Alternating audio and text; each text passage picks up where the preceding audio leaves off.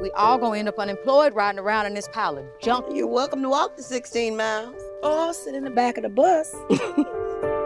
We're putting a human into space. We bring him in too soon. He burns up on reentry.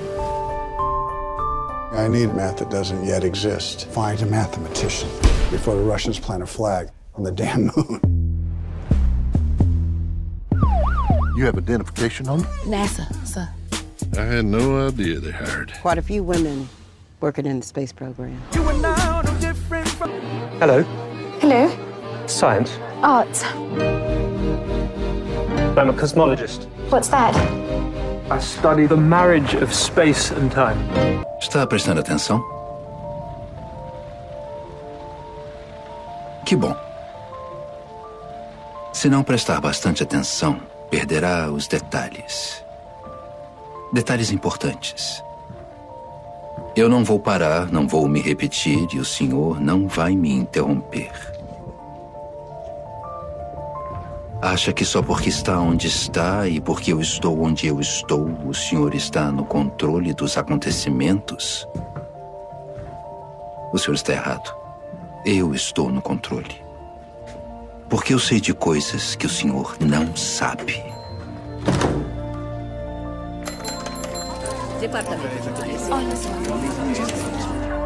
Houve uma invasão à casa do Alien 2. Serviço de Inteligência Secreta, M16, quartel. Mande um detetive pra cá, ok? O que eu quero do senhor agora é comprometimento. O senhor vai prestar atenção e não vai me julgar até eu terminar. Se não for se dedicar a isso, por favor, saia daqui.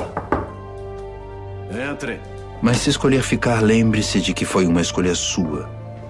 O que acontecer daqui para frente não é de minha responsabilidade. É sua. Preste atenção. Eu estive pensando em lecionar. Uma sala de aula com 50 alunos assusta qualquer um. John, além do mais, você é um péssimo professor. Não é um talento nato, Martin. Gostaria tanto que houvesse um jeito de contribuir. E quanto aos. Você sabe. Eles sumiram?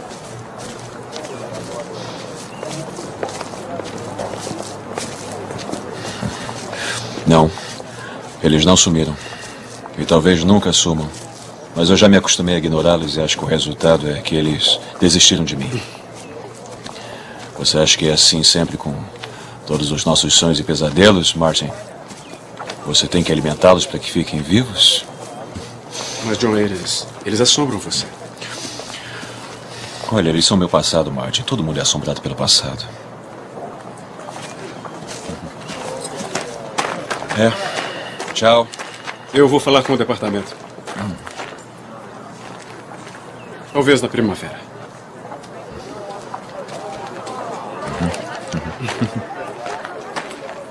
Inês. Você está. Com medo? Aterrorizado, amedrontado, petrificado, estupefato contra você. Mas acho melhor ligar pra Alice. Senão estou perdido quando chegar em casa. Deixa comigo. Fala galera, aqui quem fala é o Léo, começando mais um podcast Palavras ao Léo. Aqui do meu lado, João! Oi galera, tudo bem? Eu sou o João. Hoje a gente vai falar sobre ciência no Oscar, João. Os filmes que participaram dessa lista da premiação cinematográfica mais famosa do planeta e que abordaram de certa forma esses nomes científicos que foram as telonas. Exatamente, vão, são os grandes nomes da ciência no Oscar, né, Léo? São Oscars anteriores que tiveram grandes cientistas ou personalidade da ciência no Oscar, né? E se você por acaso estivesse perguntando, caramba, o Oscar foi nesse fim de semana, eles estão falando de Oscar essa semana? Isso é mera coincidência, não é proposital. É, mera não coincidência. É. é, vamos lá, João, vamos à lista. Começando com o filme Uma Mente Brilhante, de 2001. Adam Smith precisa de revisão. Do que você está falando? Se todos competirmos pela loura,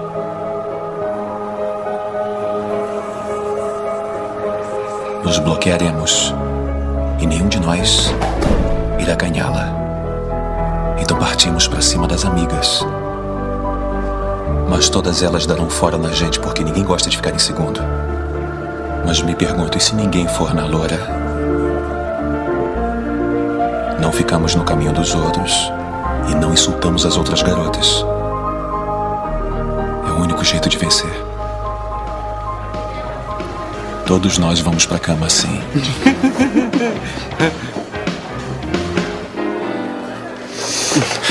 Adam Smith disse que o melhor resultado é quando, quando todos no grupo fazem o que é melhor pra si, não foi? Foi isso que ele disse, não foi? Incompleto. Incompleto. Tá? O melhor resultado é obtido quando todos no grupo fazem o que é melhor para si e para o grupo. Ah, Nash, ora, se isso não é um plano pra ficar com a loura, então vá para o inferno. É. Dinâmica dos governos, senhores. Dinâmica dos governos. Adam Smith estava errado. E lá vamos nós. Cuidado. Obrigado.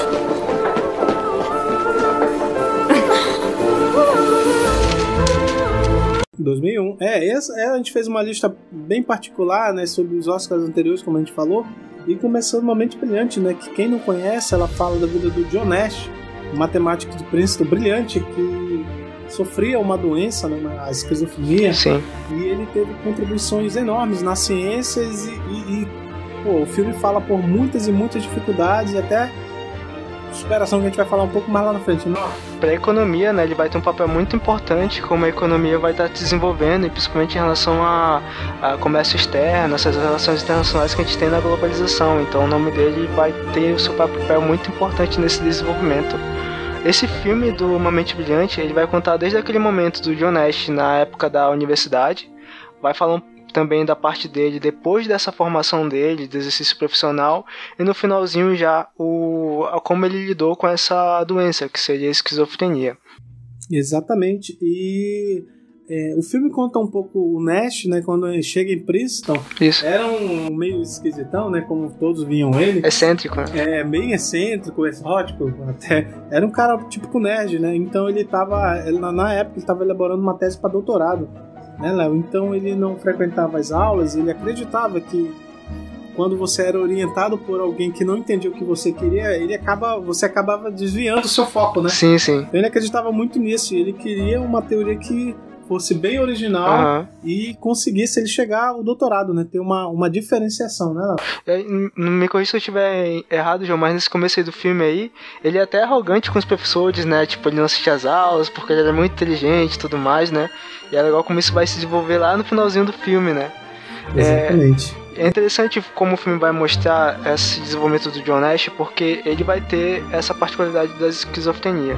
E nesse primeiro momento dele na universidade, como você vai estar olhando pela ótica do John Nash, você não percebe muito como isso funciona, porque tudo que o John Nash vê, pra ele é real, né? E você acaba vendo pela ótica do John Nash.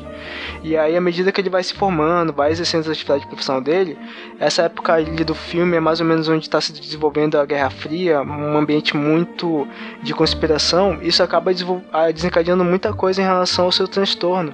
Então ele vai desenvolver algumas questões como paranoia, sintomas de perseguição e tudo mais. É, exatamente. E nessa época aí, como ela falou, após a Guerra Fria aí, após a Segunda Guerra Mundial, porque eles tinham uma pressão muito grande, porque físicos e matemáticos praticamente foram eles, né? Sim. Que, que, que desenvolveram tudo para ganhar a guerra. Então a- a pressão era muito grande. Então ele queria elaborar alguma coisa, porque os amigos dele da faculdade sempre tinham contribuição com armas, Sim. contribuição com outras teses que ajudavam o exército, ajudavam o governo de alguma forma. Então ele via essa pressão, né? E como o Léo falou, essa pressão toda desencadeava o estresse dele. E como vocês vão poder observar no filme, que é um filme muito bom, a doença, né? A esquizofrenia que ele tinha, ele conseguia ver tudo real. Vocês vão ver Aham. pelos amigos dele, né? E tinha essa dificuldade de distinguir o que era real o que não é, né? No Sim. momento tudo era real. Né? Aham. Na ótica que a gente dele, a gente vai conseguir observar isso. E no decorrer que a gente vai ver como é que funciona. Sim, e aí nesse momento aí a doença piora e aí vai ter impactos na sua relação profissional, né? E vai ter impactos na sua relação amorosa também. A gente vê ele, a conquista que tem da esposa, e é uma das histórias mais bonitas, porque é uma história real de amor, né? É. E como isso traz, trouxe uma carga e uma bagagem pra ela, né? Porque quando ele piora, fica difícil de lidar, porque tudo é, é, é como se ele não pudesse confiar mais na mente dele, né? Naquele momento ali. É, algo que foi o maior instrumento dele, né? Foi a mente, ele passou a ser. Mas antes, antes disso, né, quando ele ainda estava na universidade, ele tinha um, um amigo de quarto, né, que pra ele era um, era um colega de quarto lá, que geralmente na universidade fazia, são assim, né, nos Estados Unidos você divide, Uhum. que a maioria das vezes o cara nem faz o curso que você, mas divide quarto, né? Então ele tinha esse amigo no quarto, sempre eles iam beber e nunca o amigo dele tava junto, né? Sempre desviava, tava num canto ou outro. E foi numa dessas descobertas num bar aí, numa dessas bebedeiras no bar, que ele fez a teoria que ele hoje é conhecido, né? Teoria dos jogos, né? ganhou, ganhou o prêmio Nobel por isso, né? Que é a teoria dos jogos, né? É, que aí vai ter a, a contribuição dele que seria o equilíbrio de, o equilíbrio de Nash. Que é essa questão da, da concorrência, da competição que a gente vai ver muito no mercado global. E aí o John Nash vai ter essa grande contribuição nesse sentido. Então é a grande contribuição científica dele propriamente, né? Exatamente, incrível que pareça num bar, né? Que ele vê lá a- o caso da competição que vocês vão ver no filme, que assim, não conta só uma história romântica, né? Conta uma história também meio sofrida e, e a parte do, do gênio que ele é, que, que vai ver com que essa tese que ele elabora, elabora né? Antes, antigamente só era Adam Smith, né? No tempo dele, né? Sim, Tá exatamente, é. O Adam Smith. Que A mão na- invisível do mercado e tudo mais. Isso, a ambição individual serve o bem comum. Aí ele conseguiu, na, através da- dessa tese que ele fez, aí, elaborar, através da competição que ele vê a loura, né? O clássico que ele vê a loura, né? Não todo mundo querendo competir com a loura, mas a loura tinha amigas. Então por que a gente não compete? Pelas amigas, assim elas não vão ficar com raiva, porque se a gente pegar a loura primeiro, se todo mundo for querer, um de nós vão ficar, ou alguns de nós vão ficar com raiva, caso se alguém for ficar com ela, né? É. Se ninguém ficar, Aham. as amigas vão ficar com raiva também. Então vamos competir pelas amigas. Nenhuma vai ficar com raiva, todo mundo vai ficar com alguém e deixa ela em paz. Que é, ba- é basicamente, assim, bem resumido a teoria, né? E o próprio lado também perderia, né? Então qual é o lance, Isso, do, o lance do equilíbrio de. Nash? Você, o equilíbrio de Nash. Você conseguir entrar naquele parâmetro em que todos ganham, que é o que ele desenvolve aí nesse, nesse, nessa Isso, é alusão ao baile. isso no, no filme, muito bom, muito É. bom essa disputa. Aí posteriormente a gente vai ver que ele vai conseguir, a, a tese dele foi brilhante, ele consegue lá no, no MIT, né, no Instituto Tecnológico de Massachusetts, Isso. uma sala lá, um departamento que ele queria, um departamento estratégico, todos estavam queria, né, ele conseguiu elaborar aquela tese e conseguiu onde chegar onde ele queria, né, que é a partir daí começam a vir, né, os problemas, né, Sim, né? Que ele tá vê lá aquele negócio de trabalhar com o governo e tudo mais. Ele acaba desenvolvendo também uma certa vontade de querer ser esse herói, né? Que luta contra espiões internacionais. E aí isso tudo tem um efeito muito é, degenerativo pra vida dele.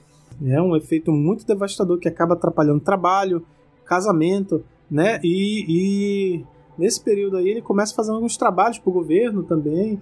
E através disso ele acha que está sendo perseguido, começa a ver outras pessoas, entendeu? Aí é aí que acontece a- as grandes crises que ele vai ter, né? Durante o filme. O e aí o filme vai mostrar, né, todo esse desenvolvimento desse processo, desde essa queda dele até depois ali a sua superação. Acho legal porque a gente falou que nesse comecinho da universidade ele é muito arrogante e tudo mais, né? E aí no finalzinho lá, quando vê ele superando a doença, o que, que ele faz, cara? Não só aquela questão dele, porque é uma das curiosidades, né? Essa questão de como o John Nash vai encarar a esquizofrenia, ele mesmo na vida falava, né, que ele tentava é, lidar com ela com racionalidade, né? A gente vê isso no filme e o que eu queria falar é que ele chega a voltar de novo para as salas de aula, né? Porque aquilo ajuda ele a lidar com aquele aprendizado. Então, essa questão de você saber que o aprendizado é importante, que é o que a gente vai ver na maioria dos filmes aqui que a gente vai estar falando, né? Conhecimento sempre vai ser importante para você lidar com seus, suas barreiras, cara, na sua vida. Exatamente. E essa parte aí do, do conhecimento ele é muito importante porque ele volta, ele fica afastado né, do, do cargo público, ele fica afastado de lecionar, ele fica um pouco isolado e atrapalha não só no relacionamento, né? Da, da- da esposa que separa com ele, na- nos fatos reais, né? Sim. Ela separa realmente depois volta, depois de um tempo. O cara se casou com a mesma mulher, cara. Exatamente, o cara ele é muito bom. Que pra te ver, é genial.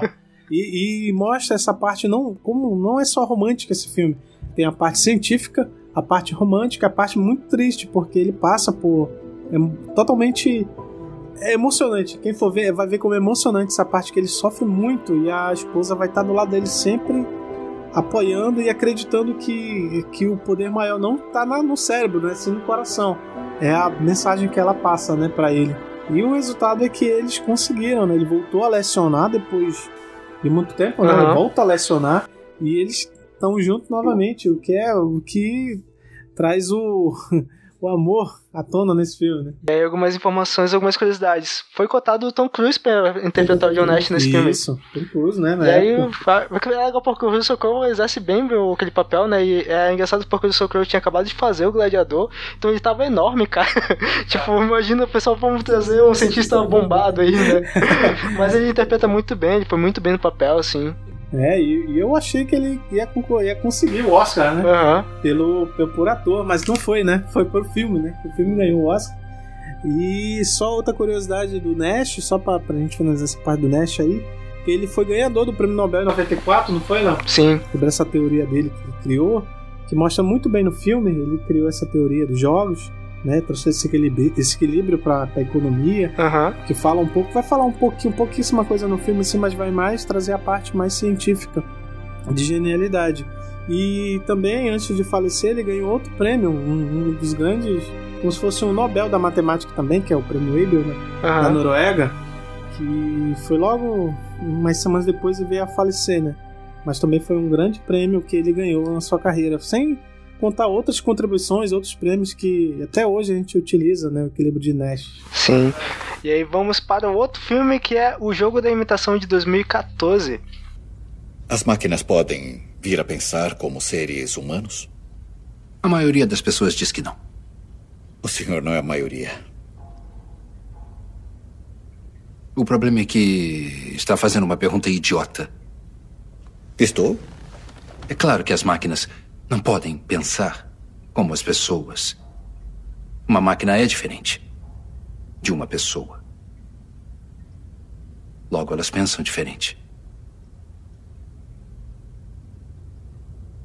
A pergunta interessante é: só porque algo pensa diferente de você, isso significa que ela não está pensando? Nós deixamos que os humanos tenham tantas divergências entre si Você gosta de morangos e eu detesto patinar. Você chora em filmes tristes e eu sou alérgico a pólen. Qual é a vantagem de, de, de, de, tantas diferenças, tantas preferências, a não ser dizer que nosso cérebro funciona diferentemente, pensamos diferentemente? Se podemos dizer isso de nós mesmos, por que não podemos dizer o mesmo para cérebros feitos de metal e cobre? E foi esse o artigo que escreveu? Qual o nome dele? Se chama O Jogo da Imitação. Certo. E é esse o assunto dele?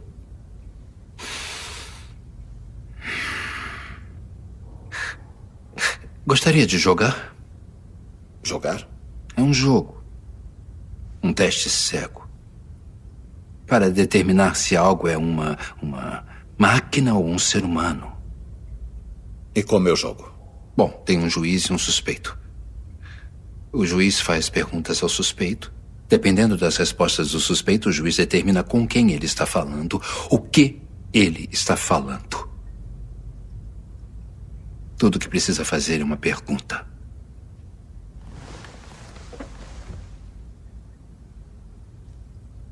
O que o senhor fez durante a guerra? Trabalhei numa fábrica de rádio o que realmente fez durante a guerra. Está prestando atenção? Esse é do Alan Turing. Sim, nesse filme a gente vai acompanhar a história do Alan Turing, esse processo dele que vai ser nesse momento da Segunda Guerra Mundial, em que a Grã-Bretanha precisava ter algumas vantagens né, estratégicas, e essa vantagem estratégica para eles trazerem o Alan Turing seria a decodificação de algumas, algumas mensagens né, do inimigo. E é esse que vai ser o papel do Alan nesse filme, que ele vai estar tá inventando essa grande máquina que estaria desvendando esses enigmas. Exatamente, é o governo, na época, o governo britânico, né? Ele estava reunindo, reunir uma equipe, as maiores mentes que existiam na Inglaterra naquele momento, que não eram poucas, né? Tinha campeão de xadrez, a físicos e matemáticos, né, que trabalhavam nessa equipe e um que se destacou foi o, o próprio Alan Turing, né? Que inclusive depois liderou a equipe devido a, isso que o Léo acabou de falar, né? Tinham que descriptografar, né? As mensagens vinham criptografadas dos nazistas e eles tinham um grande e imenso e enorme. O objetivo deles era descriptografar, né? Trazer o que saber o que, que essa mensagem dos nazistas diziam, porque eles fazendo com que isso acontecesse, né, poderiam dar uma reviravolta na guerra, né? Tem uma vantagem. E era um desafio muito grande, né? Porque eram mensagens, né, do inimigo, inúmeras mensagens do inimigo, e que precisava fazer isso de forma prática, rápida, né? Porque a informação chegava duas semanas depois, ou no dia depois, ou três dias depois, um navio britânico poderia ser é, atacado. Então você tem esse tipo de informação, era, era muito necessária, muito importante. E aí o Turing vai estar tá tendo esse papel esse equipamento que ele vai estar tá desenvolvendo, cara, é, hoje em dia é o que se tem como percussor do computador, né? Do nosso computador moderno. Exatamente, é como fosse o pai, né? Do computador, é. né? Ele deu o primeiro passo e foi a partir daí que ele, tem um computador por causa disso, né? A partir desses estudos e dessa máquina que era conhecida como Enigma, né? Sim. E aí esse grande processamento de, de informações, de codificações é o que a gente vai ter hoje como computador. Ah, ah inclusive, Léo, só é, essa biografia do Alan Turing, né? A, o Enigma, que é escrito por Andrew Red, que é que deu base também para esse filme, né? Que uhum. baseado em fatos reais, mas teve muita coisa desse da biografia dele, baseado nesse livro do O Enigma. Eu acredito que é o único filme que da nossa lista assim que vai ter um final bem triste, porque durante todo o filme é muito empolgante ver o Alan Turing querendo é, vencer as coisas por meio da sua inteligência, né? Tá, tá certo. Muitos alemães morreram por causa dessa, mas é a questão da guerra, cara. Mas ele era, hum, ele era confiante, ele era arrogante muitas vezes, mas era, era um brilho muito grande em relação à inteligência, cara, a conquistar as coisas com o que você entende, com o seu processo cognitivo. Aí ele faz toda uma equipe, né?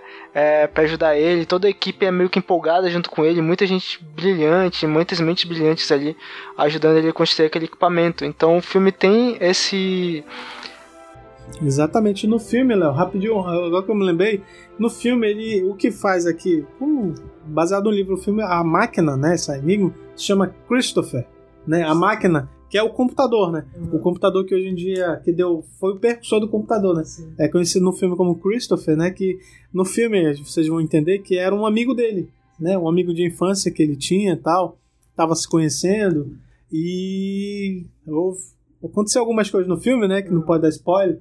Não. não, pode dar spoiler. Então aconteceu algumas coisas, então ele, essa máquina. Se bem que o filme é de 2014, então. O filme é de 2014, quem não assistiu é, tá muito errado. É, tem que assistir esse filme, quem não assistiu tem que assistir. É, ele vai ter um problema, né, cara? Uh, hoje em dia a nossa sociedade já tem alguns problemas em relação à aceitação do que é diferente e o Alan Turing tem um aspecto ali que o tornava para o governo britânico diferente, né? Ele foi acusado em determinado momento de espionagem e esse momento que ele é causado de espionagem acaba deflagrando uma outra situação dele que é o sua opção sexual, né? Né, a, a, homossexualidade que não era muito bem aceita, né, era vista com muita essência na época na Inglaterra, uhum. que mostra bem no filme, e ele poderia ser preso por obscenidade e, e ter até prisão perpétua, né? Isso. Era Aí, crime naquela época. Exatamente. Aqui, né? Então, no, no filme conta muito bem essa história, a não aceitação, mas ele passa também uma das maiores coisas interessantes que, que eu vi no filme que que é muito, muito triste, cara. É muito triste, é emocionante muito... e te faz refletir, né? Porque ele te passa uma, uma ideia de que só porque a pessoa pensa diferente de você, não quer dizer que ela não pense, né? Isso ela dá ideia para refletir, né? Então é a questão do, do respeito, né? De a gente entender o lado do outro, o porquê algumas pessoas pensam diferente, mas a gente tem que respeitar, né? O modo de pensar. Então ele passa muito bem, cara. É muito triste esse filme nessa quando vai tocar nesse assunto mais delicado. Porque ele era um gênio, né, Léo? Sim. Um gênio com, não, não era compreendido, às vezes é arrogante, que só queria ser aceito pela sua genialidade. Sim. E interação que ele começa a ter depois de um tempo no filme com os outros amigos, né? Yeah. Interação bem maior. É muito revoltante. É, e lendo né, alguns detalhes sobre o filme, o ator, né, o Benedict Cumberbatch, Cumberbatch Isso. ele vai falar, né, que ele passou tempo, muito tempo chorando, né, depois dessa cena aí, né? Finais, né? Porque é muito revoltante você ver alguém que você admira tendo aquele tipo de problema, tendo aquela perseguição e é muito triste, cara. É, não ter um reconhecimento pela sua, é, a sua genialidade, né? Uhum. Não pelo fato de você escolher fazer certas coisas que não agradavam o governo, não era o governo, as pessoas naquela época, mas acreditamos que a sua genialidade sobressaía, né? Sim. Sobre tudo, né? Hoje em dia ele vai ter uma retratação, né, em relação a esse papel dele na Segunda Guerra Mundial. O próprio Winston Churchill vai falar que ele teve uma contribuição muito grande nesse, nesse sentido. Ele vai ter o perdão póstumo também em 2013. Então, é, hoje em dia ele tem. Ele é hoje um dos pais da computação também. Então ele tem esse papel meio que resgatado. É, né? E acredito até que tem uma certa ligação com a Apple, né? Uhum. Sobre a mordida da maçã. É o que acontece também no filme, numa das cenas do filme, porque tem essa referência, né? Que o Steven Jobs também era um grande admirador do, uhum. dos, do, do, percussor do computador, né? Digamos assim, que ele seria o pai, né? Um dos pais, um dos mentores, né? Seria o pai, o Alan Turing. Então tem essa referência da Apple também em certas partes do filme lá. Ele fala da maçãzinha. Sim. Bom, vamos lá, continuando aqui a lista, João. Próximo é filme, hum. Teoria de Tudo, isso. de 2015. Anda, levanta. Bom dia, Brian. Sabia que foi sua ideia fazer doutorado em física, né?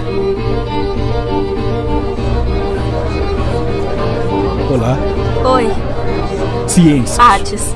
Num lugar de mentes brilhantes. Sou um cosmólogo. Que isso? Eu estudo o casamento do espaço com o tempo.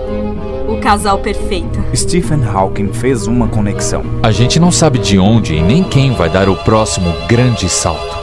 A esperança é tudo. E se eu revertesse o tempo? Para ver o começo do próprio tempo? Fazer voltar o relógio. Exatamente. Continue. Eu não sei como. Ainda. Continua girando. Pra onde? Ele tem uma atrofia motora no cérebro. A expectativa de vida é de dois anos. Vamos ficar juntos o tempo que tivermos. Isso vai mudar tudo. Você não tem ideia do que vem pela frente. Será uma derrota muito dura. Mas eu o amo. E ele me ama. Enfrentaremos essa doença juntos. Boa sorte. Como está? Eu vou bem. Bom, essa teoria de um buraco negro é. É brilhante. Brilhante, Stephen. Parabéns. A esperança é tudo. Ele está com pneumonia. Só vai sobreviver se fizermos uma traqueostomia. E nunca mais vai falar. Vai falar sim. Meu nome é Stephen Hawking. É americano. Tem problema? A vida é tudo. Tem sido uma alegria imensa ver esse homem desafiar cada expectativa, tanto científica como pessoal. O amor é tudo. Não deveria haver fronteiras ao esforço humano. Por pior que a vida pareça, enquanto houver vida, haverá esperança. Obrigado. Desculpa, você falou alguma coisa? A teoria de tudo. Eu disse obrigado. Essa teoria de tudo vai falar do Stephen Hawking, né, Léo? Isso. Muito bom esse filme. Esse, esse daí também, é, ela pega, assim, diferente do, do, dos filmes anteriores que a gente falou, que pega bem parte grande científica, né? Parte de romântica e a parte de superação. Uhum. Eu vejo mais esse aqui com uma parte mais romântica. Romântica. É muito por causa da, da influência dele do, do livro, né? O livro vai ter uma influência grande. O, o filme é inspirado no livro, que é pela ótica da esposa dele. Exatamente.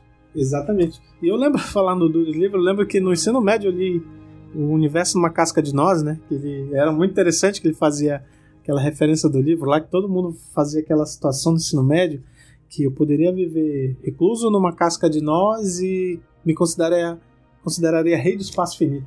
Cara, era É, cara, muito era bacana, muito todo in- mundo era intelectual quando falava isso. Ah, sim, nem entendia direito o que tava falando, É. né? Cara, era o Shakespeare. Cara, mas o filme vai contar a história do Stephen Hawking, né? Desse momento dele ali na faculdade, na universidade, até a sua descoberta com relação à doença, o ELA, que eu não sei falar o ELA. A esclerose lateral amiotrópica, que inclusive é uma doença degenerativa que no caso dele, ele, ele foi descobrindo na Aham. universidade, não foi, Léo? Sim, foi na No decorrer da, da, da vida, quando ele tava tendo um relacionamento, Aham. né? Ele foi, foi começando a desenvolver aos poucos essa doença, né? Sim. É, e é, quando ele descobre essa doença, era uma doença é, extremamente. Ela acabava, né, com. com- ela acabava com o quê? Com a parte imunológica? O sistema imunológico? Exatamente, é uma doença degenerativa. Ela vai parando Ah, os membros, né? Vai parando os membros e, e foi, eu acho que aos 21 anos, né? Durante o Aham. período da faculdade, que ele começou a, a, a ter esse decaimento até acadêmico também, né? Quando ele começou a descobrir. É né? a deterioração do sistema nervoso, né? Exatamente. E aí os médicos até, tipo, falaram que ele não tinha muitos anos de vida depois daquilo. Isso, o que deixou ele muito triste. Dois né? anos de vida, é, né? deixaram ele, disseram que tinha poucos anos de vida, né? Aham. Deixou ele muito triste. Aí você imagina, você tá época da faculdade, 20 anos e pouco, né? O médico fala pra você, ó, cara, você tem uma doença que vai acabar com o teu corpo e você tem dois anos de vida só. Quão, quão perturbador e quão destruidor isso é pro espírito de uma pessoa, né? É, e o que é diferente do filme, ele cai em casa, né? Com- Sim. Referente a essa, a essa doença. E também alguns dos professores diziam que ele era um gênio preguiçoso, né? Aham. Ele era um cara. Ô, é o Chicamaro, cara. Um Sim, gênio é o. Chicamaro. então, isso é uma das curiosidades do filme, que também que mostra, né? Que vai mostrar. É, ele é um dos mais românticos que a gente pode ser através de que a gente pode perceber que em alguns momentos, né? Uhum. é, tem cenas tristes também, Sim. né? Isso daí é, é normal para um, Aham. um concorrente ao Oscar, né? Tem que, ter, tem que trazer o público dessa forma através da história dele. E essa doença é, ela é muito preocupante, né? É uma Uhum. doença que, como, como a gente já falou, que foi diagnosticada aos 21 anos dele e começou a atrapalhar um pouco, muito a vida dele. Hoje em dia a gente vê, né? Quer dizer, hoje em dia é, é, a gente pode perceber ele lá, aquele cientista é, na cadeira de rodas que fala com uma voz é, computacional. Só que é interessante pensar que naquela época não existia é, isso daí pra ele. Essa tecnologia toda voltada para atender as necessidades dele é muito como se fossem invenções próprias para ele continuar podendo ser o Stephen Hawking cientista, sabe? Poder. Tem momentos em que ele não consegue mais escrever, ele continua formulando suas teorias somente com a parte cognitiva dele, né? E para poder transmitir isso é aquela questão da parte computacional da, do computador traduzir ali a voz dele. Pô, não sei quais estímulos que aquele computador faz, se é por meio da é, foi a luz mão, dele se também, foi, né? Que é da, É. dos sensores. Aham, se é por meio dos olhos que faz aquele tipo de também- também leitura, tem, né? Tem a o famoso REM, que é através do do olho repentino, que faz com que também sejam é, decodificadas falas através disso, né? Ele consegue fazer a comunicação. E ele era apelidado como Einstein quando era criança, né? que é pela genialidade e também porque ele era também um pouquinho preguiçoso. Mas ele era um gênio, né? Mas é interessante, né? Um dos cientistas mais brilhantes é tido como um gênio preguiçoso e aos 9 anos é tido como o pior aluno da Não turma, é? né?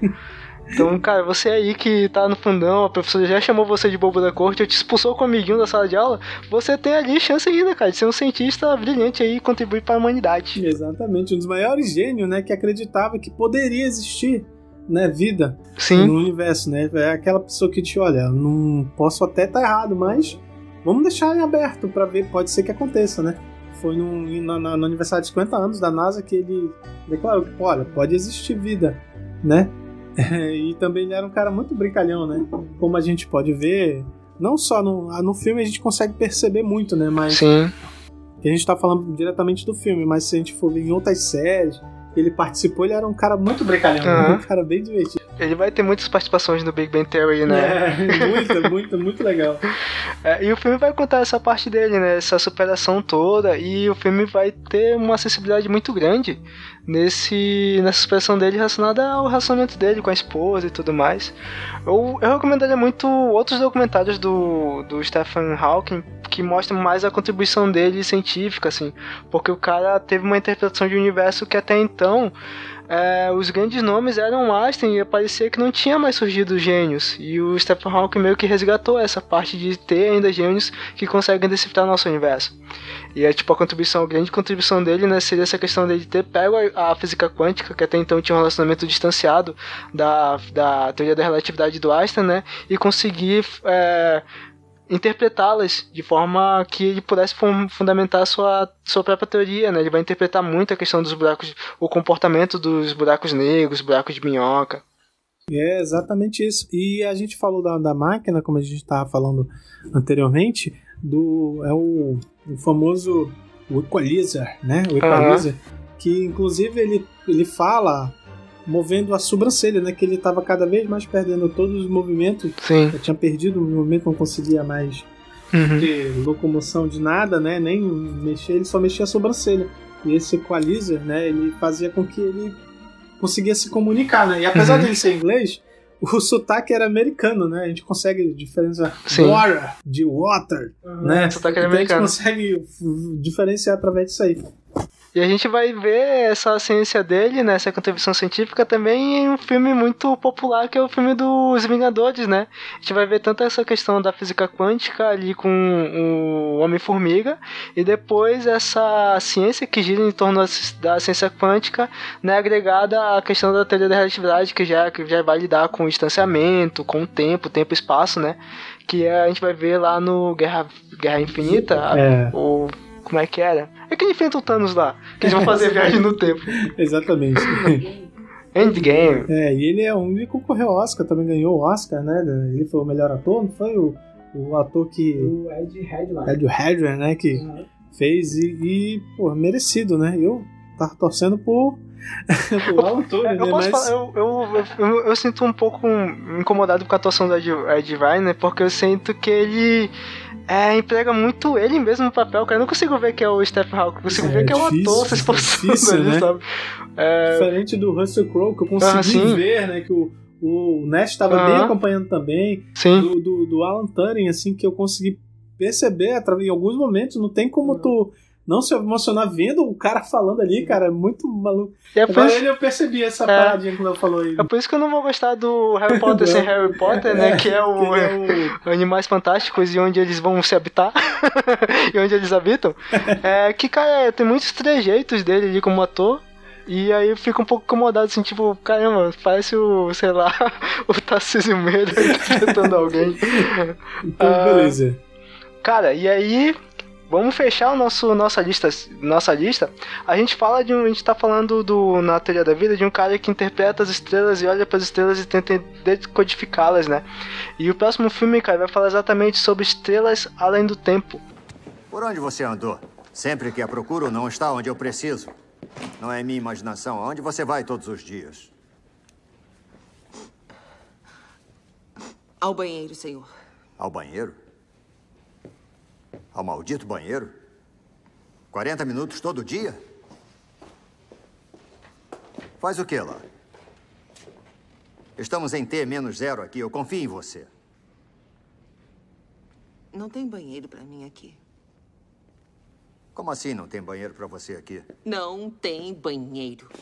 Não tem banheiro para negros aqui neste prédio. Ou em qualquer prédio fora do campus leste que fica a 800 metros daqui. O senhor sabia?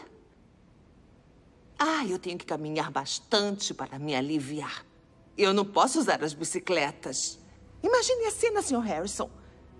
Meu uniforme. Saia abaixo dos joelhos, salto alto e um colar simples de pérolas. Eu não tenho pérolas. Deus sabe que não pagam os negros o suficiente para ter pérolas. E eu trabalho feito uma condenada dia e noite, sobrevivendo com café da cafeteira que nenhum de vocês toca!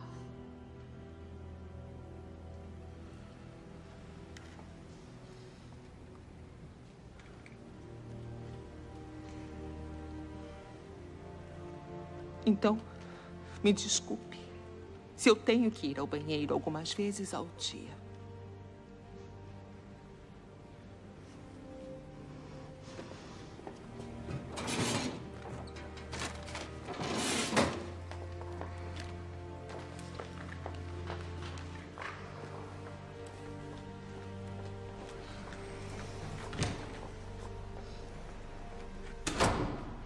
Nossa, esse pra mim também é um dos melhores filmes, assim, não tanto quanto emocionante, Uhum. né, com todos que estão na lista aqui, Sim. mas esse em especial porque ele não só conta a questão do preconceito, né? Sim. São a, a questão do, também do, do sexismo, né? Uhum. Que era muito não tinha tanta validade, né, na, nessa época que o filme representa. E é uma história real também de mulheres que conquistaram, né? É, é para mim for, essa, essas são meninas, essas são as verdadeiras mulheres empoderadas, entendeu? Se vocês querem é, ser alguém assim, comecem por ela, né? Veja a Amy do Big Bang, né? Sim, sim. Fury também. Mas assim, esse, essas mulheres para mim sim. têm meu respeito, todas elas, todas elas, né? Não só por isso, mas Sim. Pela luta. É mostrar que elas conseguem, pelo conhecimento delas, conseguir um papel na sociedade sendo mulher, independente se. É, é uma sociedade machista naquela época, preconceituosa porque são três mulheres negras, né? Mas pelo conhecimento. Isso. Né? segregação das raças. Mas por meio da inteligência e do conhecimento, elas conseguem a conquistar, né, ter conquistas ali importantes não só para elas, como para nossa própria sociedade, para a própria humanidade. O filme vai contar a história da Katherine Johnson, da Dorothy Vaughan e da Mary Jackson. São três mulheres negras que trabalham na NASA e é num período da corrida espacial, né? O Estado, a Rússia estava o tempo todo a um passo à frente dos Estados Unidos no, em relação a conquistar o espaço, né? E aí mostra como essas três mulheres contribuíram nesse momento para os Estados Unidos conseguir vencer essa corrida espacial. Exatamente, nos anos 60, bem nesse ápice dos anos 60, né? Bem no momento da, da segregação, tinha aquelas lutas lá das Panteras Negras e tal, tinha aquela, aquela diferença de raça, né, que eles não podiam se misturar, é. né, que eles eram punidos e nesse momento tinha um destaque dessas, dessas mulheres que o Léo falou, uhum. uma era engenheira, né, outra era física, né? Isso. Do, e outra do departamento administrativo, né? Ela cuidava da, da parte. É, supervisora. E, e supervisora, né? E, e, engraçado, porque é o incrível que tinha Eles vão ser chamadas de computadoras, né? Isso, de computadoras. Porque é elas faziam os cálculos, né? Sim. Eles tinham que fazer os cálculos precisos e rápido, então eram as computadoras, né? Uhum. Que tava, a IBM na época estava desenvolvendo maquinários grandes para fazer esses cálculos rápidos para a NASA. E é, como era o momento de segregação, era separado os brancos uhum. e os negros, né? Sim. E tinha um departamento só para mulheres negras. Então é onde ela cada uma vai se destacar a partir daí, né? Não? É, é porque nessa época você entrava no ônibus, tinha um local ali para os negros sentarem. Você entrava em restaurantes, alguns restaurantes nem recebiam negros e outros tinham locais específicos para eles é, se sentarem. Na NASA não era muito diferente, tinha um departamento leste, né, que era distante da maioria dos outros departamentos, que era o departamento voltado para o público negro, né? E é, eu, eu, ia falar o um negócio das computadoras, porque quando eu assisti o filme a primeira vez, eu estranhei, né? O cara chamando a mina de computadora e tal e tal. E aí só que esse lance, né? Porque é, essa, esse conceito de computadora ali é porque ela fazia aquela computação de dados, né? Ela fazia a tradução de dados e tal. Isso, ela, é, é elas faziam computação de, ga, de, de dados. De né? elas faziam e tinha que ser rápido, né? Uhum. Então por isso que era computadores. Tinha que porque lá na NASA mudavam tudo rápido os americanos na guerra espacial, os russos bem um passo uhum. à frente, então você teria que.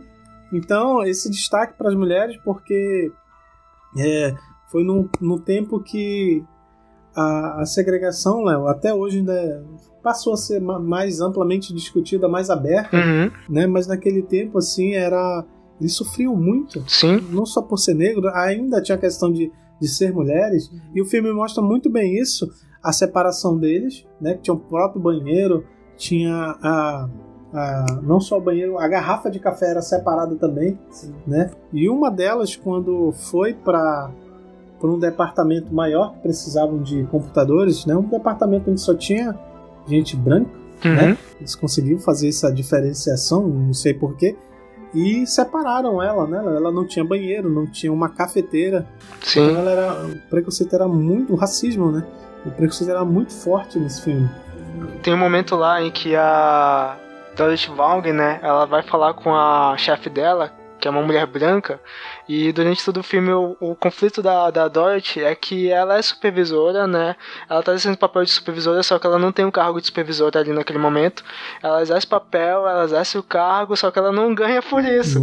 E pra chefe dela tá tudo normal, essa situação aí. Tipo, ela ficava lá controlando os outros funcionários, não receber por isso, tava tudo bem pra chefe dela branca lá. E é interessante quando a Dorothy vai lá e dá, né, o, o plot twist, né? Ela faz a reviravolta dela, porque ela consegue fazer um computador da IBM funcionar coisa que ninguém conseguia fazer, não só consegue fazer funcionar, como ela treina os funcionários dela para trabalhar naquele computador, a chefe dela se vê, tipo, num, sabe, é abaixo. A Dorothy tinha passado ela ali naquele, naquele momento. E aí ela, aquela situação, tipo, ah, quase como pedindo emprego da, da Dorothy, né? A chefe dela pedindo emprego da Dorothy. E é interessante que elas estão conversando no banheiro e a chefe dela fala assim: Olha, você pode não, não pensar isso, mas eu não tenho nada contra você. E aí a Dorothy, tipo, enxuga as mãos dela, né? Vai saindo assim e ela fala: Olha, você pode até acreditar nisso. Ela vai embora, assim. Tipo, o lance é que o preconceito, às vezes, na maioria das vezes, e é o grande problema no Brasil que eu vejo, cara, é que o Brasil não se vê como um país preconceituoso, velho. Porque ele se acha muito cordial, muito educado e tudo mais. E o lance dessa fala dela, bem essa questão, bicho. Você pode até achar que você não tá sendo preconceituoso, mas está, porque a sociedade te implica isso. Então essa questão de você que às vezes criticar ou se o, as suas ações estão realmente sendo éticas com relação a outra pessoa e tal. É, na NASA, né? O que mostra que na NASA também tinha muito isso, né? No caso, quando ela começou a fazer os cálculos mais complexos e uhum. foi para esse departamento que era diretamente recebia a notícia quentinha e ela tinha que pô, fazer os cálculos tudo na hora, é, ela não podia até assinar o relatório, não podia, né? Só a Catherine, né? A Catherine não podia, que era uma, uma das mais inteligentes que tem naquele departamento, né? junto com o engenheiro-chefe dela, que uhum. inclusive é o Sheldon, né? É. Assiste o Big Bang vai ver Sim. o engenheiro Sheldon naquele momento. Nossa, cara, é verdade. Né? E ela, ela conhece, começa a se destacar, né? Só uhum. que tem esse, essa questão do que o Léo falou, né? Da, da, questão do preconceito, do racismo que é muito vigente, né? Do racismo e também do fato de ela ser mulher, que mulheres não assinam nos relatórios naquela época, ela não assinava os relatórios.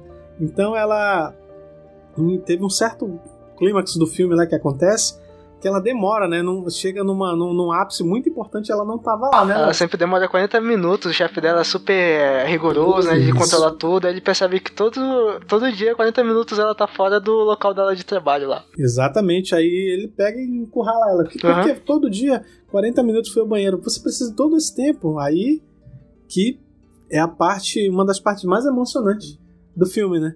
que ela já não está suportando mais a questão do racismo, né? Do sexismo também de, de alguns homens lá, né? Diz que o banheiro do, do, do não tinha banheiro para negros. Ela não poderia pe pegar a bicicleta para andar do outro lado, então ela tinha que ir correndo e voltar correndo. Sim. Porque ela não podia nem tocar na da cafeteira. Uhum. Que tava dizendo que era separado, né? Cafeteira de brancos, cafeteira de negros. Cara, isso é muito triste. Ela, ela, ela atriz é genial. É, eu gosto muito dessa atriz. Ela, uhum. ela, ela, ela, te empolga, entendeu? Sim. E faz dizer por que isso acontece, gente. Por que ela não tem nove braços, ela tem dois braços e dois pés com todo mundo. Entendeu? Aí é aí que o chefe dela se revolta, né? Não? É um dos momentos mais empolgantes do filme porque ele vai lá e derruba a placa que diz que é. O que é aquela placa lá? Separação, né? Ele derruba aquela placa lá que estaria separando ela de usar aquele banheiro de somente brancas lá. É, ele quebra lá e diz: a partir de hoje, todo mundo é igual. Ele fala, ah, tipo é. isso, né? Ó, o sangue de todo mundo é da mesma cor. Então pronto, a urina não é da mesma de todo mundo é da mesma cor a que na NASA. não é da mesma cor, então pronto. Uhum. Não tem banheiro de negro nem de branco, só tem banheiro. Uhum. Pessoas, pronto. Porra, isso é uma das cenas é. mais tocante, né? É porque a gente, quando for analisar racionalmente, realmente isso faz muito sentido. E aí vê que o cara teve esse insight ali, cara, pô, realmente, cara, todo mundo é igual, todo mundo vai assistir igual, então não tem assim, não tem por que separá-los e tal. É. Aí na outra vertente tem a, a, a parte da engenheira, né? Sim. A engenheira que sofre preconceito pelo. que ela é uma, uma outra mulher uhum. genial, né? É. Ela quer entrar no, no, no, departamento de engenharia e tinha que fazer um curso específico para entrar, né? Só que aí, pelo fato de ela ser mulher e negra, uhum. tem esse preconceito, não aceitavam. Aí, como ela sempre fala, sempre quando surge uma vaga, eles sempre dificultam para elas, né? É. Ser mulher e por ser negra. Que na hora que ela foi pleitear a vaga lá, ela deve ter lido todas as necessidades pra vaga e tudo mais.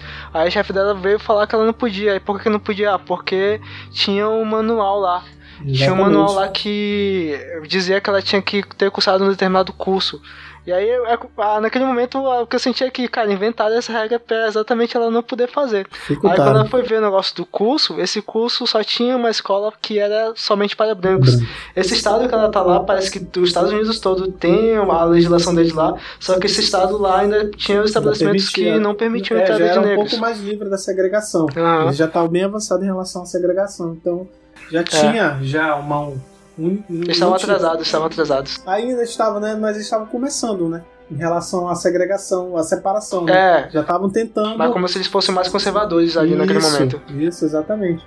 Aí ela vai pra briga no tribunal, né? Isso. Pra fazer o curso que só era pra homens Aham. e ela, uma mulher negra, nunca só aceitava branco.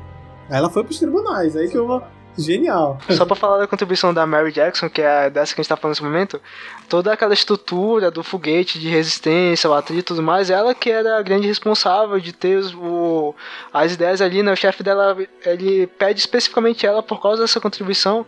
E aí ele mesmo que fala, né? Que ele é, se não me engano, ele é um imigrante, alguma coisa assim, um judeu e tudo Judeu, mais. imigrante. Então ele, tipo, quando ela fala, cara, você acha que uma negra pode virar engenheiro? Ele fala, cara, meu, olha o meu exemplo aqui. Né? Polaco, né? Judeu polaco. Isso. Ele fala sobre isso, né? Ou seja, ela já exercia o papel de engenheira, ela só não ganhava como engenheira e não tinha esse cargo, né? Então ela precisava de todas essas barreiras sociais aí, ela, ela precisava pular todas essas barreiras sociais aí. E foi por meio dessa petição no tribunal. E todas elas mostram como o conhecimento, como todo filme que a gente tá falando aqui, né? Como o conhecimento vai ser importante, né? Pra Carter é a questão da matemática, pra, pra Dorothy vai ser a questão de estudar a programação. E no caso da, da Mary, não só essa questão da, dos, dos elementos ali do foguete, pra ela conseguir vencer ali a petição dela com o juiz, né? Ela estudou, cara, toda a história do juiz. Então, ela, quando ela foi argumentar, ela tinha muitos argumentos importantes ali, cara. É, é, exatamente. Ela passa uma lição, Léo, de que a gente. Muitas vezes a gente acaba tentando não desistir de certas coisas, né? Sim. Ele fala, ah, eu não vou conseguir, ninguém da minha família conseguiu. Uhum. Não. Se você quer, você vai ser o primeiro. Aham. Seus filhos vão ser o segundo. Então você tem que ser o primeiro para servir de exemplo para outras pessoas. Sim. Então foi o, o artifício que ela utilizou, utilizando a, A história do juiz história lá. do juiz, né? Aham. Você não foi o primeiro, então, então me permita, eu vou ser a primeira negra mulher e vou para a NASA receber, né, o diploma aqui dessa da universidade para conseguir a vaga que eu pleito aqui. Cara, isso foi muito Sim. bacana. Aí porque né? eu fico pensando, fosse um cara que nem eu, querendo falar com o juiz, nossa, mano, eu tinha xingado ele no primeiro, tipo, seu preconceituoso, sai daqui! É verdade. Aí, tem a outra, né, Léo? A outra que também vai estudar sozinha, que era supervisora, que, que a história dela também é, é- é- Todas elas são entrelaçadas, né? Sim. Mas ela, ela vai estudar também, porque, como eu tava falando, falei anteriormente, a IBM estava construindo uns computadores que faziam os cálculos mais rápidos e muito mais rápidos e melhores, né? Assim, com uma eficiência melhor. E não, de certa forma, eu descartar elas, né? Que elas faziam, cuidavam desses cálculos aí. Mas o que, que ela foi fazer? tem alguém. Tem, se tem uma máquina, alguém tem que operar a máquina. Não Sim. tem jeito, então, não tem como. Por mais que esteja automático, alguém tem que ligar e desligar. Então, para fazer algum. Para manusear é- ela, né, a máquina, para fazer algum tipo de cálculo, alguém tem que querer mexer. Então, ela foi estudar para isso, né? Porque os engenheiros na época não tiveram dificuldade, né? Apesar de tudo, ler o manual e tal, tiveram dificuldade a, mexer, a manusear aquele maquinário que ia fazer alguns computadores. Uhum. Só que precisavam ainda de muito material humano e muito material daquelas que trabalhavam, né? Os cálculos, né? Aí então é, ela foi fazer os dados, ela tinha que inserir os dados na máquina Sim. para poder fazer. E como é que ela foi? Ela estudou, foi estudar e em determinado momento ela, os engenheiros tiveram essa dificuldade de Uhum. inserir os dados, né? Sim. Aí ela, ah, eu sei fazer. Aí ela começou a mexer lá e os engenheiros, nossa, como assim? Funcionou. Eles até achavam que a máquina não funcionava, que não era. É muito legal essa parte aí, porque eles instalaram e tiveram dificuldade desde o começo, né? De passar o computador pela porta e tal. Aí montaram tudo, cara, o computador não funcionava. Quanto. Quem já tentou montar um computador aqui É. sozinho sabe como isso é perturbador. Você montar tudinho e não ligar. É, É. perturbador isso. E a Dorothy, ela, tava, ela foi pra biblioteca, pegou um livro sobre a linguagem da programação desse computador. E aí todo finalzinho do expediente, ela ia lá na sala, né? Ela começava a ler o manual, cara. Ensinava. E aí, em determinado momento, ela foi lá e começou a mexer no computador e percebeu que os engenheiros lá tinham montado errado lá É. as peças. Foi lá, o computador começou a ligar, né? E nisso ela estudando a programação e o manual da IBM. E aí, quando os caras vão lá brigar com ela, né? O que você tá fazendo aqui? Aí os caras, cara, o computador tá funcionando. e aí, tipo, eles percebem que ela que tinha feito funcionar e tudo mais. Aí o que acontece? Ela recebe a proposta de emprego pra ser a responsável lá pelo, pelo aquele setor lá. E aí, cara, quando, enquanto ela tava estudando, ela também, também, também tava passando esse treinamento para as outras funções dela, né? E a Exatamente. chefe dela chega pra ela e fala: "Ó, Você conseguiu, o cargo é seu. Só que vai só, só, vai só, Só você. você. E ela fala: Não, eu só vou com as minhas outras funcionárias. Então, não é só uma questão de ela ter conseguido alguma coisa pra ela, cara, mas ela conseguiu pra toda a comunidade toda, dela. Toda, toda a equipe, cara. Isso Aham. é brilhante, né? E, e essa, a, todas as três, né, a contribuição delas foi que teve o primeiro americano, né? Que foi pro espaço, né? Através de cálculos que eles faziam. E é engraçado que ela conseguia. Eles dificultaram pra, pra, Sim. pra física lá. Que elas fizeram, pra matemática, ela fazia os cálculos, elas escondiam, né? Aham. Eles escondiam os cálculos, só que ela conseguiu ver através da luz e conseguiu identificar os cálculos e fazer com que desse certo, né? Então ela pediu pra acompanhar, né? Quando deixaram ela, depois de muita dificuldade de ela acompanhar, os cálculos aí que melhorou. Conheceu os astronautas, inclusive foram bem, bem gentis. Muito bacana essa parte dos caras, cara. Que as mulheres brancas, não, é só branca. Não, os caras foram bem gentis, né? E outra, o astronauta só confiava nela. Não, essa é a moça dos cálculos. Se ela disser que tá certo, a gente chega lá. Aí chamaram ela pra fazer numa reunião dos grandes. Cara, muito doido, muito maluco. Essa partezinha é legal porque o, o negócio do papel da, da Catherine é que ela tinha que fazer uma mapa de um- uma trajetória, né, por meio da matemática. E qual é o lance de tudo isso? Se hoje a gente vê os, é, os foguetes indo pro espaço, naquela época não tinha os foguetes indo pro espaço, cara. Você não tinha é, esses dados, esses materiais e esse mapa para ele poder subir, cara. E tudo isso era realizado pela NASA e essa que é a grande contribuição da, da Catherine, né? Ela ter conseguido fazer essa trajetória, esse mapa de trajetória para os foguetes conseguirem sair da, da Terra. Isso que ele confiou nela, né? Sim, tipo, não existia matemática para aquilo. O cara, o chefe dela falava, cara, a gente tem que ver além, porque a matemática tá até aqui. A gente tem que conseguir fazer com que ela nos leve até a Lua, até as estrelas. Exatamente, né? O, como é o elíptico? Sim. É o elíptico analítico, né? Que tem o lance dele viajar, sair da órbita, né? E voltar. E aí quando ele sai da órbita, ele, ele fica longe da gravidade da Terra. Ele fica na, orbitando, em movimento elíptico. E aí qual é o lance? Tu tem que trazer o cara de volta. voltar. Então tu tem que quebrar esse movimento elíptico. Mas como é que tu faz isso? É, exatamente. impressionante, é. É esses cálculos. Se tu errar o mínimo de cálculo ali, Aham. já era. Entendeu? É a mesma trajetória que algum. é, Não é a mesma, mas é o mesmo princípio que te utiliza no- nos aviões, né? Aham. Porque eles têm aquele formato, porque tem as asas, entendeu? Sim. Porque tudo tem a ver com a, com a aerodinâmica, tem a ver com. Com, com ele bate com o solo, né? Sim. Como é, com, com o vento, né? É. Como ele vai na velocidade que tá. Já lá em cima não tem. Uhum. Ela tem que fazer o cálculo pra ele sair daquela elíptica, né? É, daquele movimento elíptico. Analítica pra voltar. É, e cair em movimento de parábola. Isso, aí esse que era o, o problema, né? Aham. E ela foi conseguiu, né? E o astronauta disse que só ia entrar no- na nave É. se fosse ela que fizesse os cálculos. É que como a Dorothy tinha conseguido fazer a IBM funcionar, a IBM tá fazendo os cálculos, então a Dorothy, a Catherine meio que perdeu o cargo dela de computadora. Aí só que qual é o lance? Quando eles foram fazer a confirmação dos dados lá, o IBM não tinha dado todos os dados ou tinha algum conflito ali em relação à revisão, tava dando um conflito. E aí quando o piloto fala assim, chama o menino inteligente lá pra conferir. e aí vão lá, a Catherine faz no, tipo, na mesma hora lá, a conferência dos dados e tudo bom. mais. E o negócio no filme é bacana porque ela dá até alguns decimais é, a mais, né, em relação ao IBM. E aí o piloto fala, cara, realmente, porque, tipo, o computador às vezes é um pouco frio, né, a gente precisa ter toda essa completude da, dos dados. E é emocionante, né? Que ela, ela, ela consegue fazer Uhum. e o grupo todo, né? Consegue, na, na contagem regressiva, ficar Uhum. olhando lá, Sim. torcendo pra que dê tudo certo, né? Cara, isso é o mais Caramba, gratificante, né? nossa, isso é muito empolgante. Cara, esse é um dos filmes mais empolgantes, assim, de, de superação, né? Aham. Não só superação, mas demonstrando a igualdade feminina Sim. num período que era muito. Tinha a questão do sexismo, A né? força, né, feminina, Exatamente, a força, a força, realmente o empoderamento feminino, Uhum. perante aquele sexismo que tinha e da segregação, né? É. Cores de raças que tinha na época. Então demonstra elas chegaram em patamares que, que era de aplaudir em pé, né, velho? Não tem como. E é emocionante você chegar no final que foram essas mesmas mulheres que ajudaram o cara a chegar na lua, Uhum. né? anos depois, né? Cara, muito incrível. Esse é um dos melhores filmes. Elas existiram, elas foram reais, foram de verdade, né, cara? E tiveram uma contribuição muito grande em relação à ciência. O homem estaria preso à Terra até hoje, cara. Exatamente, Tá, né? talvez a gente teria alguma evolução, mas elas tiveram um papel muito importante nesse, nessa evolução, naquele momento. O, o astronauta vai falar, né, um grande passo, um pequeno passo para o homem, um grande salto para a humanidade. E o lance é que essas três mulheres contribuíram para esse grande salto, cara. Exatamente. Elas possibilitaram esse caminho para ele poder pular e saltar. É, foram realmente estrelas além do tempo, né? Um detalhe interessante é que o, o produtor, né, foi aquele o, o Pharrell Williams, né? Pharrell o Williams. cantor da música rap, né? Ele também ele supervisionou todos os elementos da música e a trilha, né? Sim. Sonora, né? Ele foi produtor e supervisionou toda a trilha sonora. E é um filme realmente de mulheres além do tempo, velho. É muito, muito bonita mesmo. Muito bom. E é isso, cara. A gente chegou ao finalzinho, a gente falou muito ciência, foi muito legal o papo, cara. Muito bom. São filmes realmente muito bons que sim. te recomendo a todos assistirem, todos eles. Todos sim, os sim. filmes. É, acho que quando a gente faz o nosso podcast aqui, Palavras Oral, a gente conversa muito em relação a essa questão de. É, a contribuição né, que tem, né? Palavras Oral mescla um pouquinho essa questão de você jogar as palavras ao, ao, universo, né? E ver se ela atinge alguém.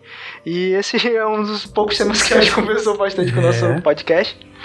e é isso, galera. É, vai deixar algum recadinho aí, João? Não, eu só recomendo que vocês assistam todos os Aham. filmes, né? Dêem um like aí, compartilhem e acreditem que e- e todos esses filmes, né, pá, tem questão do romance científico e a questão principalmente da superação, né? Que você pode chegar onde quer, basta ter determinação, acreditar e acreditar que cada um pode transformar o mundo num lugar melhor. Sim. Aí eu, vou- eu sempre tô deixando nas postagens aí o nosso e-mail pra quem quiser entrar em contato, sugerir temas, alguma correção, pra gente interagir, né? A questão de poder interagir também com o público, a gente vai deixar o e-mail palavrasaléu@gmail.com É isso aí.